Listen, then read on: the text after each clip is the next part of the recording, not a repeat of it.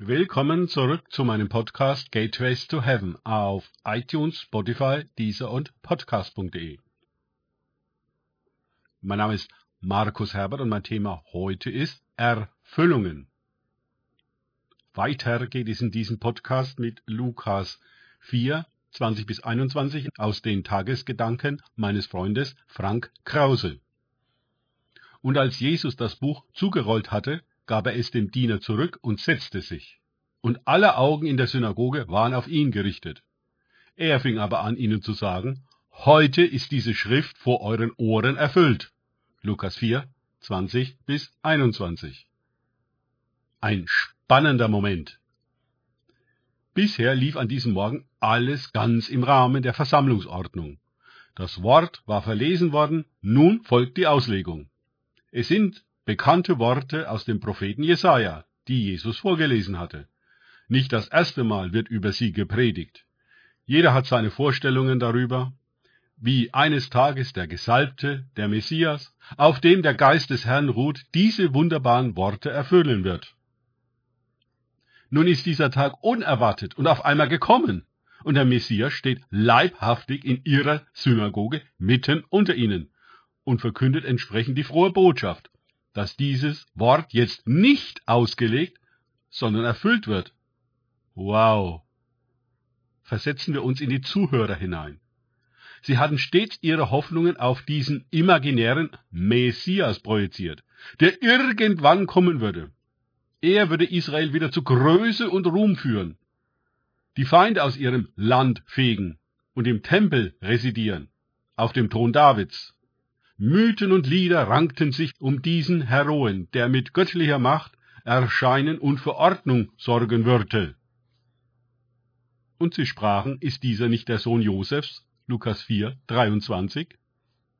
Ja, dieser war der Sohn des Zimmermanns. Sie kannten ihn. Er war bislang ganz normal gewesen. Und nun hatten sie verrückte Geschichten von ihm gehört. Von seiner Begegnung mit Johannes dem Täufer, seinem seltsamen Verschwinden in der Wüste, ganz verdächtig, und dann auf einmal das vollmächtige Comeback und wundersame Auftreten in den Synagogen. Überall sprach man darüber.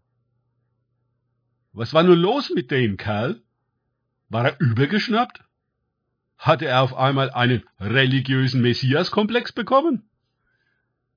Jetzt deutete er in ihrer Mitte doch tatsächlich an, er sei der Messias. Also der würde ja wohl kaum ein Zimmermannssohn aus Nazareth sein. Was war denn nun in den Jungen gefahren? Auch heute müssen wir aufpassen, dass unsere Bilder von Jesus, dem Gesalbten, unsere Vorstellungen, die wir auf ihn projizieren, nicht im Wege stehen, den echten Jesus zu erkennen, den, der gekommen ist, die Worte zu erfüllen. Auch und gerade an uns. Eben das verloren die Leute in der Synagoge ganz aus den Augen. Sie hätten ihn danach fragen können, aber so weit kam es nicht. Die Besucher der Veranstaltung sind irritiert, wissen mit diesem Messias nichts anzufangen, ärgern sich über ihn und stoßen ihn schließlich aus dem Haus hinaus. Aber noch mehr, sie wollen ihn sogar töten. Das ist eine seltsame, überstürzte Reaktion, denkt ihr nicht auch? Sie halten die Ansage Jesu für reine Häresie. Das Gesetz verlangt seine Hinrichtung. Damit kennen sie sich aus. Bis zum Ende würde Jesus mit diesem Gesetz und den Hütern derselben, den Schriftgelehrten und Pharisäern, konfrontiert sein. Und sie würden es erfüllen und ihren Messias ans Kreuz schlagen lassen.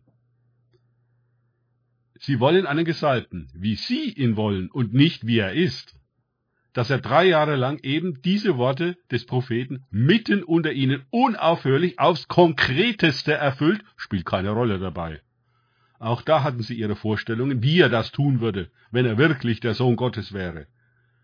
Jedenfalls nicht so wie dieser Zimmermannssohn. Woher er seine Vollmacht hatte, das wussten sie nicht. Und er sagte es ihnen auch nicht. Danke fürs Zuhören. Denkt bitte immer daran, Kenne ich es oder kann ich es im Sinne von erlebe ich es.